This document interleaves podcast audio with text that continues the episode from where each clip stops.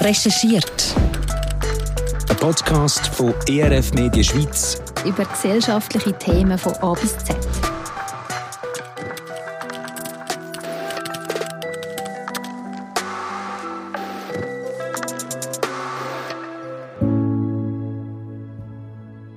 Man kann sagen, das sind alles Schwellenerfahrungen. Leute gehen auf die letzte Schwelle zu. Keiner von uns weiß, wo es angeht. Und schon vor dem eigentlichen Tod erleben dann Sterbende einen eindrücklichen Prozess.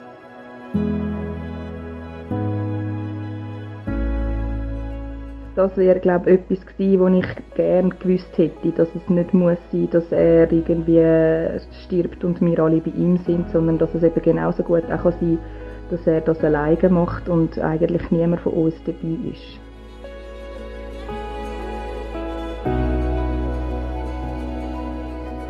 Denke, ein letzter Respekt vor dem, was wir alle nicht wissen, der bleibt und muss eigentlich auch bleiben.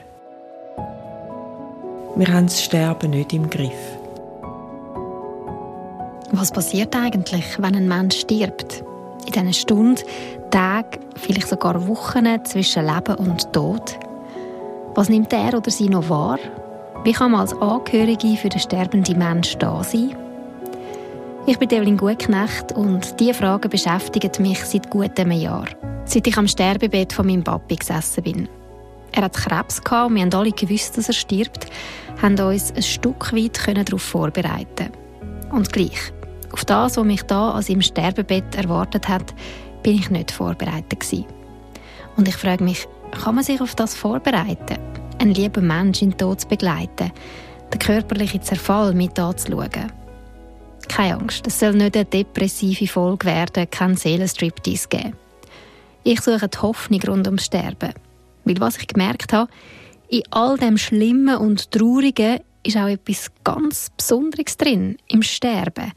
Ähm, es fällt mir schwer, das in Worte zu fassen, aber die Erfahrung am Sterbebett ist etwas vom bewegendsten und tiefschürfendsten, wo ich je erlebt habe. Ich wollte dem Besonderen auf den Grund gehen, wollte Antworten finden auf die Frage, was beim Sterben passiert. Nicht nur für mich, sondern auch für andere, die schon am Sterbebett von einem geliebten Menschen gesessen sind oder die das noch vor sich haben. Zum Beispiel Melanie, eine Freundin von mir. Auch sie hat ihren Papi vor noch nicht so langer Zeit an Krebs verloren. Und ich habe sie gefragt, ob es Sachen gibt, die sie gerne vorher gewusst hätte, bevor sie an seinem Sterbebett gesessen ist. Was ich auch noch krass gefunden habe zum Beobachten und auch wie nicht darauf vorbereitet war, ist der starke körperliche und auch geistige Zerfall eigentlich vom Mensch, bevor er gestorben ist. Zum Beispiel hat mein Vater ja auch irgendwann nicht mehr können deutlich äh, artikulieren, also er hat nicht mehr können schwätzen mit uns. Und das ist eigentlich schon, glaube knapp eine Woche bevor er dann gestorben ist, so weit gewesen.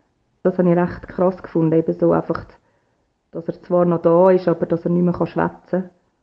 Und ich weiß nicht, ob das bei allen so ist, aber ja, das fände ich glaube schon auch noch gut, wenn man das irgendwie darauf vorbereitet werden, dass der Mensch wirklich, ja, schon bevor er tot ist, eigentlich so zerfällt.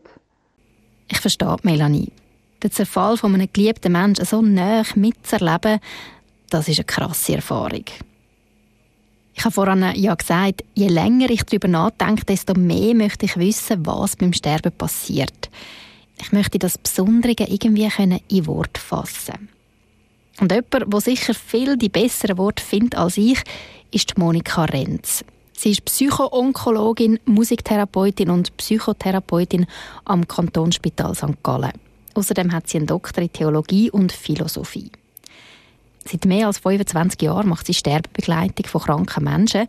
Sie ist auch in der Sterbeforschung tätig und hat ihre Erfahrungen in verschiedenen Büchern festgehalten. Ich nehme also mit Monika Renz Kontakt auf und schreibe ihr ein Mail. Ein paar Tage später habe ich schon eine Antwort von ihr. Obwohl sie sehr ausgelastet ist, sagt sie für ein Interview zu.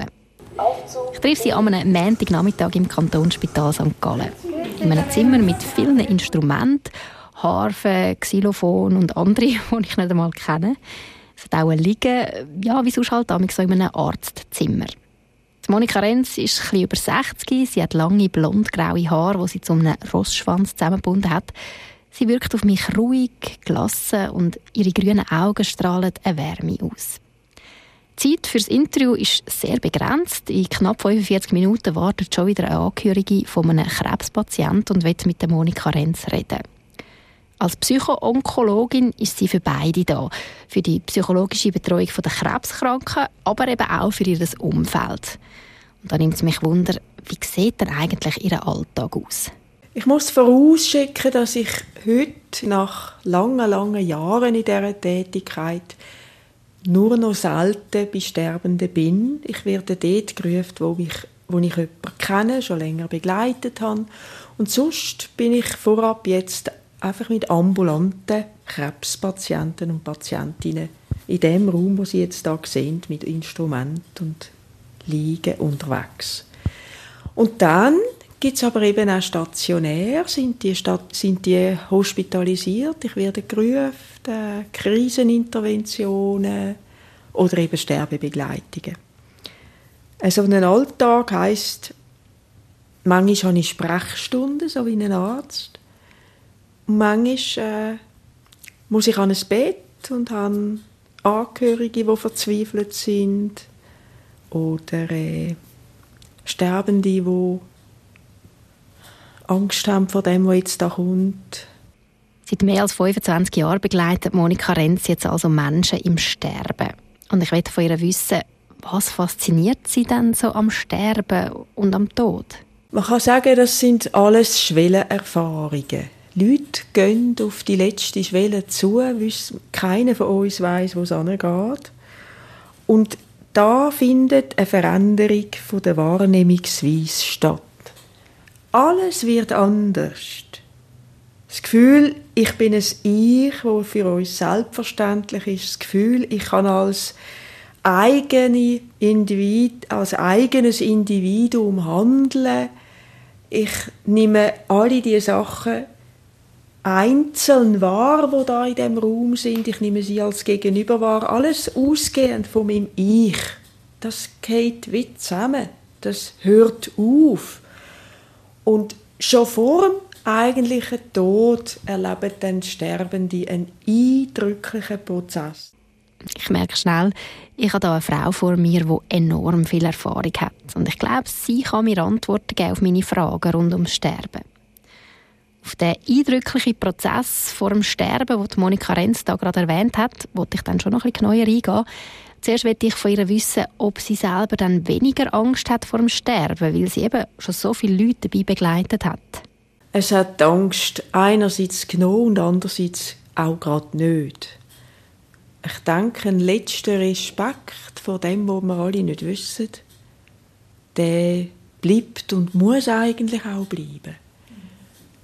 Aber die Erfahrung, dass es eben immer wieder die schönen Zustände gibt, das hat mir schon sehr gut getan. Auch die vielen, vielen spirituellen Erfahrungen oder Erfahrungen mit Gott, etwas Göttlichem oder wie auch immer dann das erlebt wird. Das ist so eindrücklich. Das passiert an dieser Schwelle einfach gehäuft.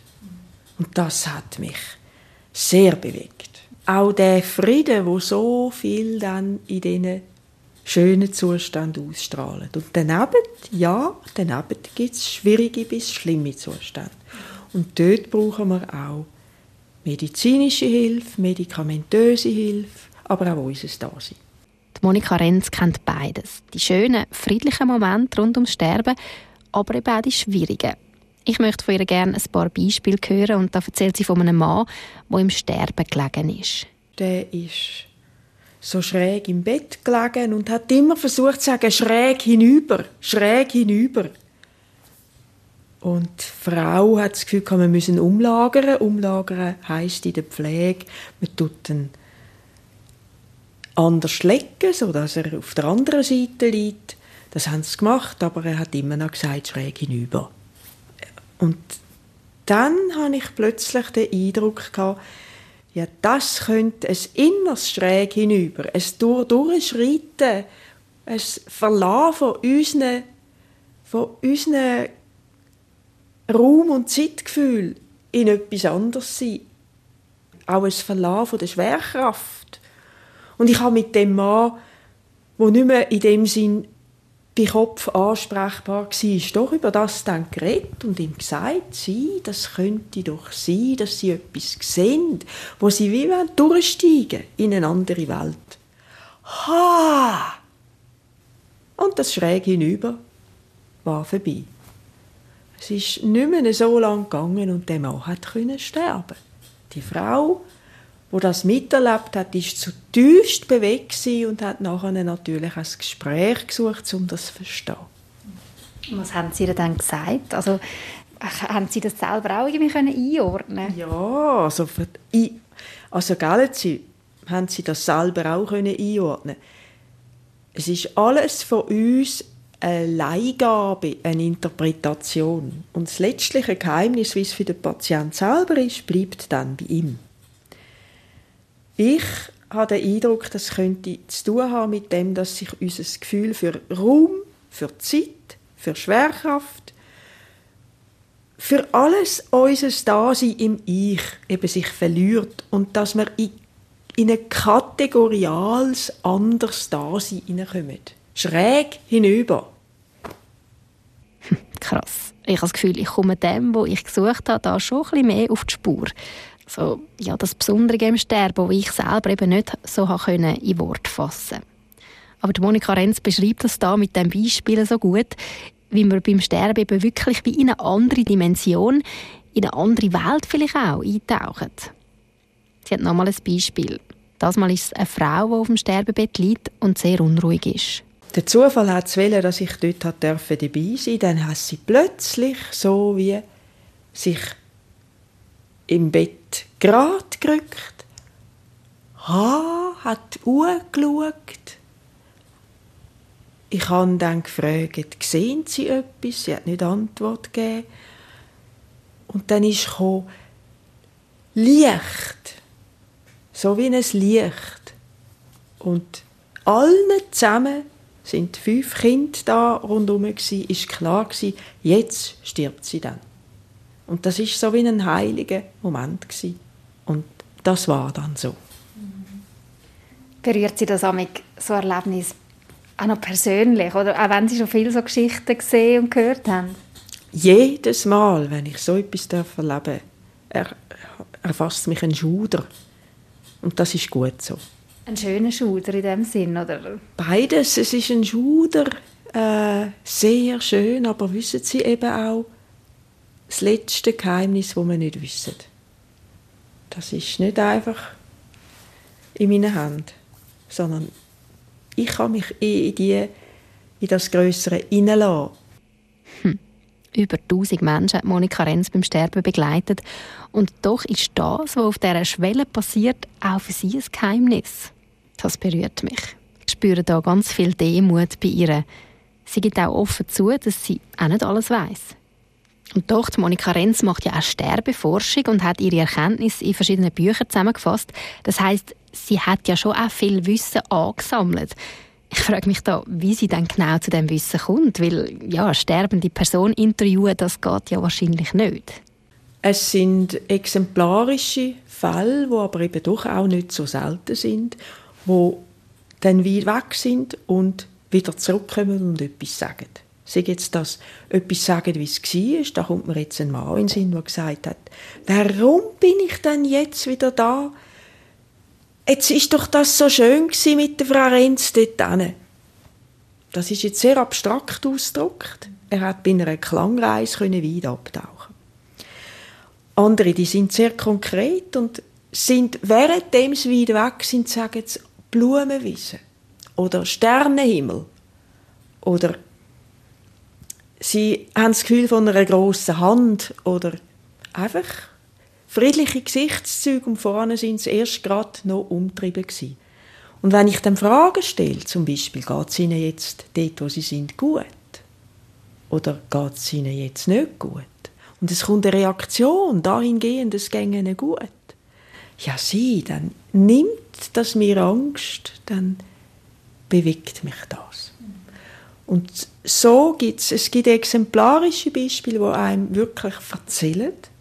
Und dann gibt es ganz viele, die eben so Brocken bestätigen, woraus man dann schliessen kann, dass das nicht einfach Einzelfälle sind, die so eindrücklich erleben, aber dass viele halt nicht so Wort haben.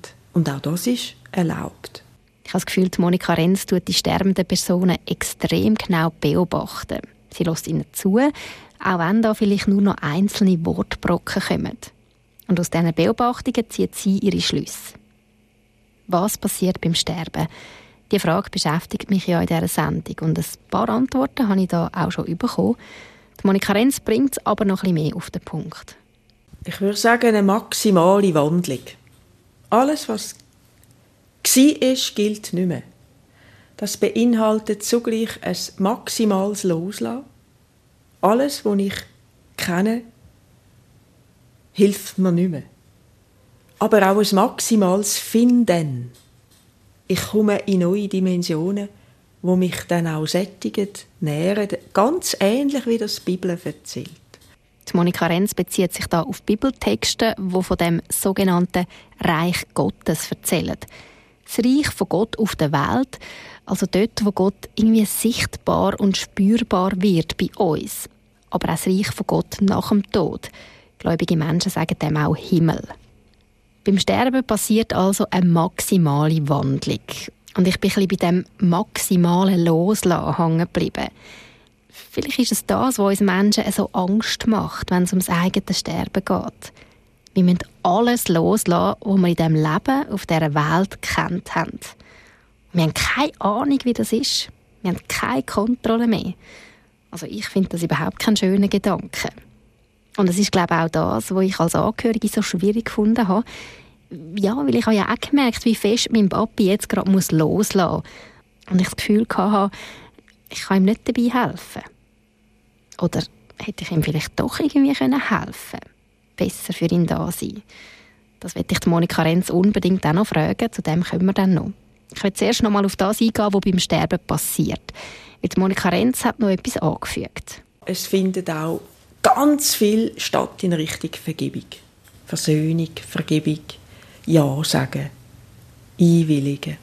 Sie erzählt mir ein Beispiel, wo ihr so eingefahren ist, dass sie es nicht mehr vergisst. Das war ein Vater, der Kind hat und die haben das Gefühl, er war ein cooler Geschäftsmann und gar nicht unser Papi. Und er hat so gelitten, bis er in Kontakt gekommen ist zu diesen Kind Oder bis die zulassen haben, dass er noch mehr ist als nur der coole Geschäftsmann. Und die jüngste Tochter hat nicht mehr zu ihm hinein und er ist einfach nicht gestorben. Und Schwer krank. Also. also auf den Tod krank. Immer hat man das Gefühl, jetzt müsste er dann doch gehen können. Und ist einfach nicht gestorben.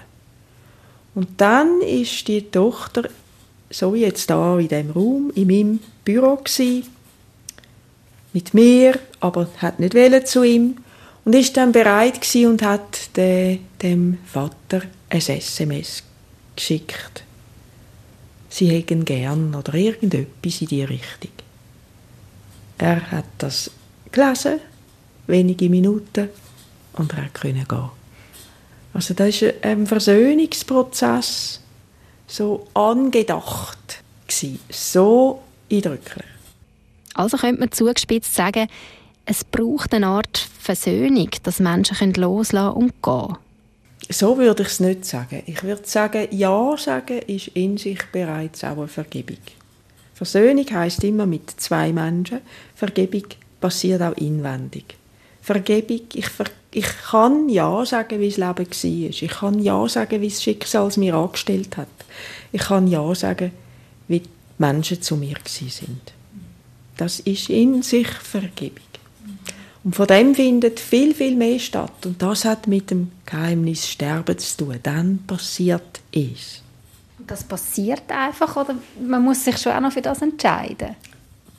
Beides. Aber ich sehe ja nicht in einen Menschen der im Sterben ist.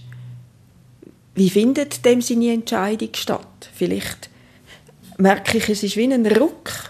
eben bei dieser Frau, die ich Ihnen gesagt habe, wie ein Ruck. Sie hat sich gerade gerichtet. Wir alle haben gewusst, jetzt. So kann es auch wie eine Entscheidung so als Ruck sein. Und manchmal ist sie sichtbar, eben exemplarisch, hörbar, dass Leute wirklich nie, sich noch nie so tief begegnet sind. Ehepaar. 40 Jahre miteinander zusammen, haben sich noch nie so intensiv erlebt wie jetzt. Das ist auch eine Versöhnung. Jetzt findet Beziehung statt. Beziehung findet also auch dort noch statt, am Sterbebett. In den letzten Stunden und Minuten, bevor ein Mensch die Welt verlässt. Aber die Beziehung kann halt in den meisten Fällen nicht mehr gleich gelebt werden wie vorher, weil die Person, die im Sterben liegt, vielleicht nicht mehr ansprechbar ist, nicht mehr redet, nicht mehr wirklich reagiert. Und das ist als Angehörige eben so extrem schwierig. Das hat mich ja auch überhaupt dazu gebracht, die Sendung zu dem Thema zu machen, weil ich wissen wie ich als Angehörige für meinen Papi hätte können da sein also ich bin ja schon da gewesen, aber ich habe das Gefühl, vielleicht hätte ich noch etwas anderes können machen besser zu ihm durchdringen. Und ich finde es wichtig, dass man gewisse Sachen vorher weiß, bevor man zum ersten Mal am Sterbebett von einer geliebten Person sitzt. Ich erzähle Monika Renz von meinen Erfahrungen am Sterbebett von meinem Papi, von meinem Gefühl, dass ich nicht mehr zu ihm durchdringen kann. Das ist die klassische Rolle, die Angehörige erleben. Ich bin immer neben dem Körper vom anderen. Ich bin immer daneben. Ich bedauere in ihrem Fall, dass sie nicht mein Buch hinübergehend schon kennt hätten oder dass sie nicht eine Sterbebegleitung vielleicht hatten, wo sie mit einbezieht. Also wenn ich Angehörige da habe, dann erzähle ich denen von dieser Wahrnehmungsverschiebung. Ich gebe denen Ideen, wie das, was das könnte bei dem anderen passieren. Dann gehe ich mit ihnen ins Zimmer, schaue, wie der Mann da liegt. Und zum Beispiel, wenn der die Augen offen hat, dann unterscheide ich, was kommt mir jetzt entgegen? Ist es ein Starren? Oder wie hat der die offen? Ist es ein Staunen? Das kann auch ein bisschen verschieden sein. Und dann stelle ich Fragen in der Anwesenheit von diesen Angehörigen. Zum Beispiel, Herr lieber Herr, ist es schwierig jetzt? Oder ist es gut jetzt? Also immer beide Fragen. Und dann kann er, wenn es schwierig ist, sagt er dort, wenn es gut ist, sagt er, bei der anderen Frage. Und schon nur, dass die Angehörigen merken, ja was, der reagiert ja. Aha, ich könnte auch Fragen so stellen. Das löst so viel aus. Hm, das wäre jetzt so etwas, wo ich gern gewusst hätte, dass ich meinem Papi Fragen stellen kann. Auch wenn ich das Gefühl hatte, dass er abwesend ist. Ich bin, ja, ich bin mir gar nicht wirklich auf die Idee gekommen. Oder habe ich mich vielleicht einfach auch nicht getraut? Die Monika Renz gibt mir noch andere Ideen, wie dass man mit Sterbenden in Kontakt kommen kann. Durch Musik. Hey, oh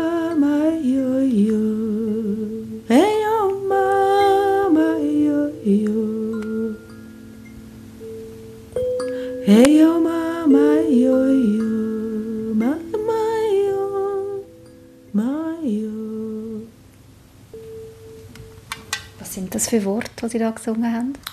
Das ist schon aus dem Indianischen inspiriert, sagen wir so. Was hat man in dem Sinn? Äh, das ist keine Sprache.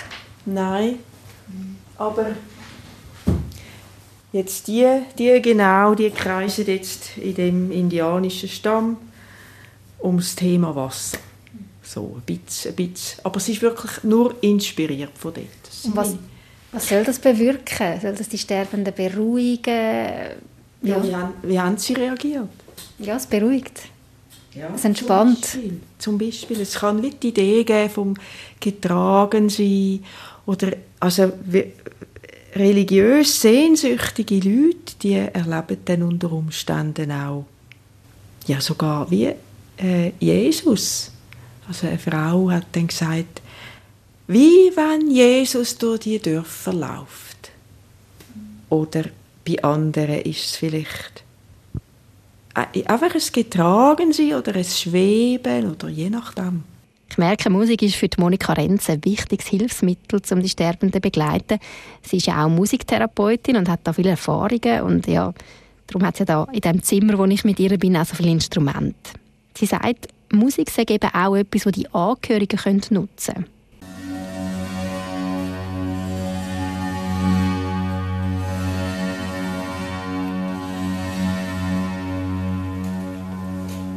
Das ist jetzt ein Monochord und dann sehen die Angehörigen, dass vielleicht sich etwas entspannt dabei.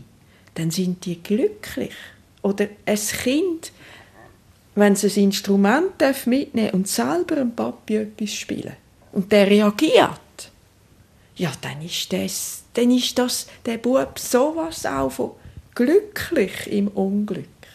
Und das wäre dort eigentlich mein Ziel. Das heißt, eine Sterbebegleitung, wo die Angehörigen gerade einschließt und wo ich wie ein bisschen Brücke bilde oder Übersetzer. Ich, ich übersetze. Fragen stellen, Musik nutzen und beobachten, was sie mit der sterbenden Person macht. Das ist etwas, was die Angehörigen machen können, um mit der Person im Sterbebett in Kontakt zu kommen. Die Monika Renz hat noch mehr Tipps. Ich glaube, etwas vom Wichtigsten ist einfach wahrnehmen, wie es ist. Wahrnehmen, wie es ist im anderen, wahrnehmen, wie es ist in mir. Und dabei sein bei mir, dabei sein bei ihm. Einmal lachen, einmal brüllen, einmal essen. Alles, was wir machen, aber vielleicht mit mehr Bewusstsein. Dann lebt, geht das Leben weniger an mir vorbei, sondern es, ich bin dabei. Das. Sie können auch wirklich in die Berührung gehen. Ob ich jemanden einfach flach berühre oder ob ich wirklich jemanden berühre. Das ist zweierlei. Sie können mit dem Geliebten ein bisschen austauschen, was sind die wichtigsten Sachen vom Leben gewesen, wo haben wir es doch gut gehabt. Solche Sachen. Auch dann, wenn die Person, wenn man das Gefühl hat, sie ist nicht mehr ansprechbar eigentlich. Genau. Oder zum Beispiel, erinnere ich mich jetzt an ein Ehepaar, wo er hat seiner Frau irgendwann es geschafft, zu sagen, weisst, ich habe dich gern. Ha! Das hat so viel bewirkt bei ihr und das hat ihn glücklich gemacht. Sie merken, es ist in der Trauer inne sind Glücksinseln. Hm.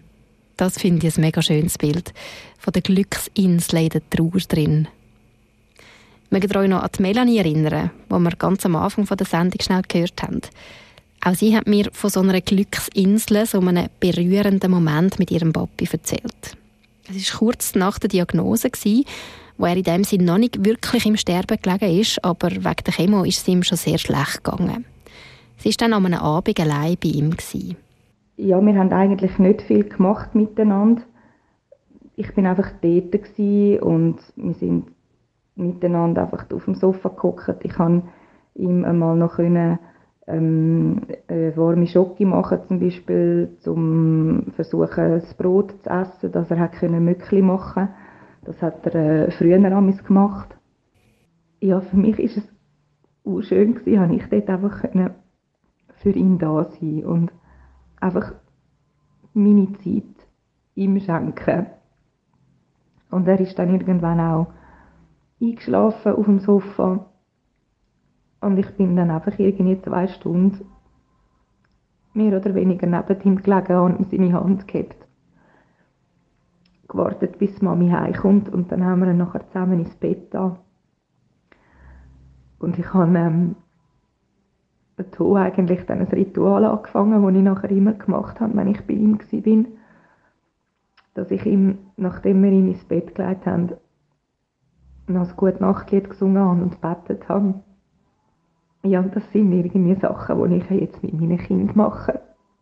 Und ich habe das ja einfach geschätzt, dass ich können ihnen so auch Hoffnung schenken und ihnen so in Gottes Hand geben. Und das ist für mich irgendwie ja, so ein bisschen eine Umkehr von der Rolle er hat mich großgezogen, er hat mich begleitet, er hat mir tausendmal gute Nachtlieder gesungen. Und ich habe jetzt äh, in seinen letzten Wochen habe ich das für ihn dürfen machen.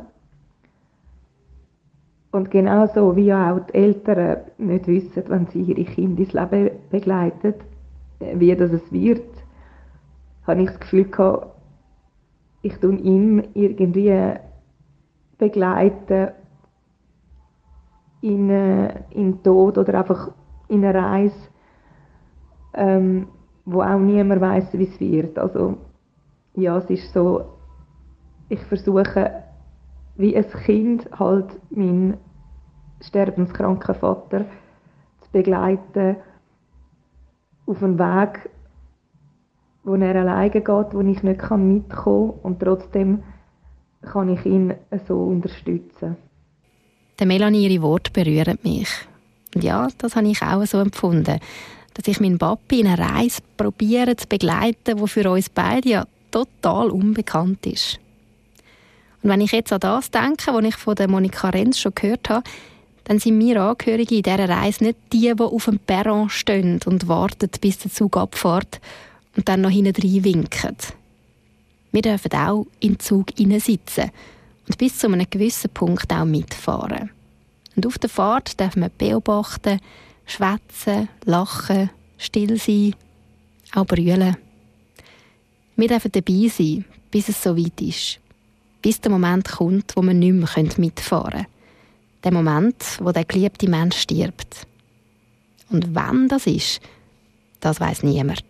Ich sage der Familie, der Familien immer das Gleiche. Ich nehme es raus vom Zimmer und sage ihnen, schauen Sie, aus der Erfahrung, die einen, die sterben dann, wenn alle da sind.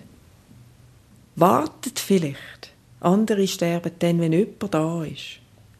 Oder ich habe schon erlebt, dass jemand gestorben ist, wo schon nur das Flugzeug vom Sohn aus Südamerika in Kloten angekommen ist.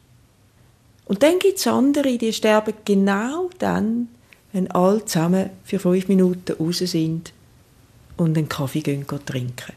Und wenn das der Fall wäre, dann heißt das nicht, dass die Sterbenden ihnen etwas antun sondern dass sie am besten gehen können, allein.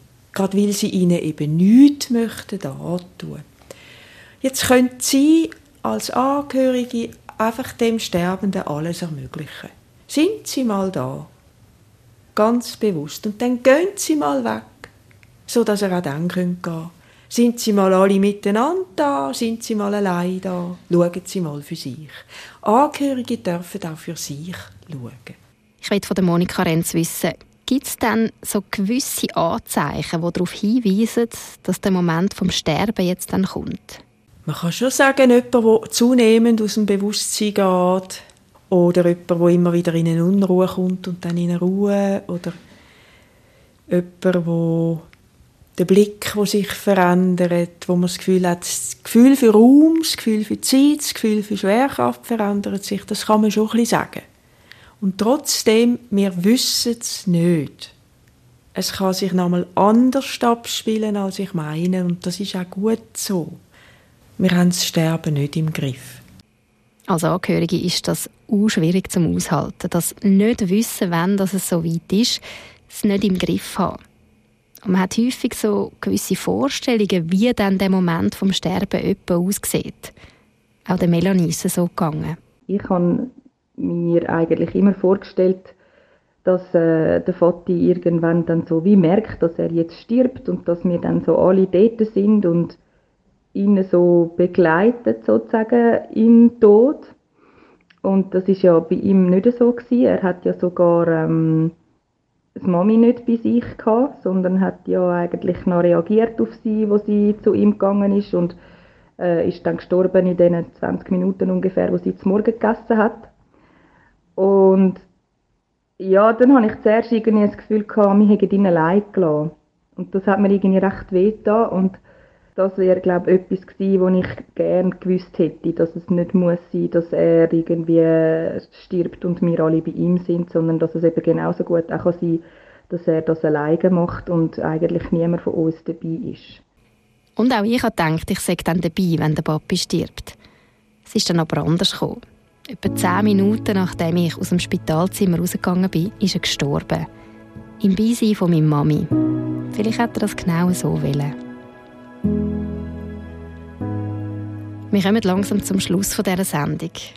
Am Anfang habe ich ja gesagt, dass ich auf der Suche bin nach dem Besonderungen, was beim Sterben passiert. Ich wollte herausfinden, was genau passiert und wie Angehörige zu ihren Liebsten, die am Sterben sind, können durchdringen. Ich bin dem ein bisschen auf die Spur gekommen und ich hoffe, ich kann euch mitnehmen. Was mir bleibt nach dem Gespräch mit der Sterbebegleiterin Monika Renz, aber auch nach dem Austausch mit der Melanie, wenn ein Mensch stirbt, dann verändert sich seine Wahrnehmung. Er taucht ein in andere, neue Dimensionen. Und ein Stück weit können wir als Angehörige Anteil nehmen an dem, auch wenn wir das Gefühl haben, dass die sterbende Person nicht mehr ansprechbar ist. Wir können probieren, Kontakt mit ihr aufnehmen, können Fragen stellen, sie beobachten, sie berühren und ihr so zeigen, wir sind da.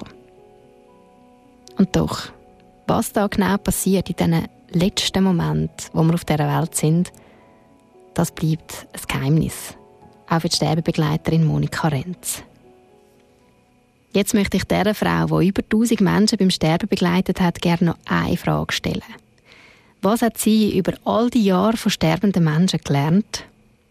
Eine intensive Sinnlichkeit, die aufbricht genau im Sterben. Eine intensive Spiritualität, spirituelle Erfahrungen, die genau aufbricht im Sterben oder vor dem Sterben. Intensive Begegnungen und Versöhnungsprozesse, Reibungen, aber auch Auflösungen. Und eine Ahnung, wer oder was könnte das göttliche Gott sein. Ich habe es schon gesagt, Monika Renz hat ihre Erfahrungen, die sie bei der Sterbebegleitung und Sterbeforschung gesammelt hat, auch in verschiedenen Büchern zusammengefasst. Eines davon heißt Hinübergehen, was beim Sterben geschieht. Das Buch hätte ich definitiv gern gelesen, bevor ich zum ersten Mal an einem Sterbebett gesessen bin. Ich habe es euch darum auch verlinkt auf livechannel.ch oder auch in den Show Notes. Recherchiert. Ein Podcast von RF Media Schweiz über gesellschaftliche Themen von A bis Z. Gibt es ein Thema, das euch bewegt und wir können recherchieren? Schreibt uns via Kontaktformular auf rfmedien.ch-podcast.